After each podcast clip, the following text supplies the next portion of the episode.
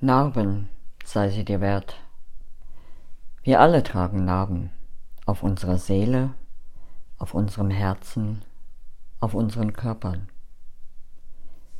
Wir können an ihnen festhalten, sie immer wieder aufkratzen, sie im Spiegel betrachten, ihre Entstehungsgeschichte teilen, uns gegen sie wehren, uns durch sie entstellt fühlen.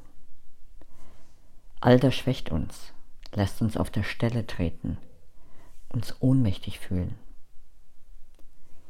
Die Alternative dazu ist zu schauen, was wir durch diese Erlebnisse gelernt haben, wie sie uns gestärkt haben, das Geschenk zu finden und auszupacken.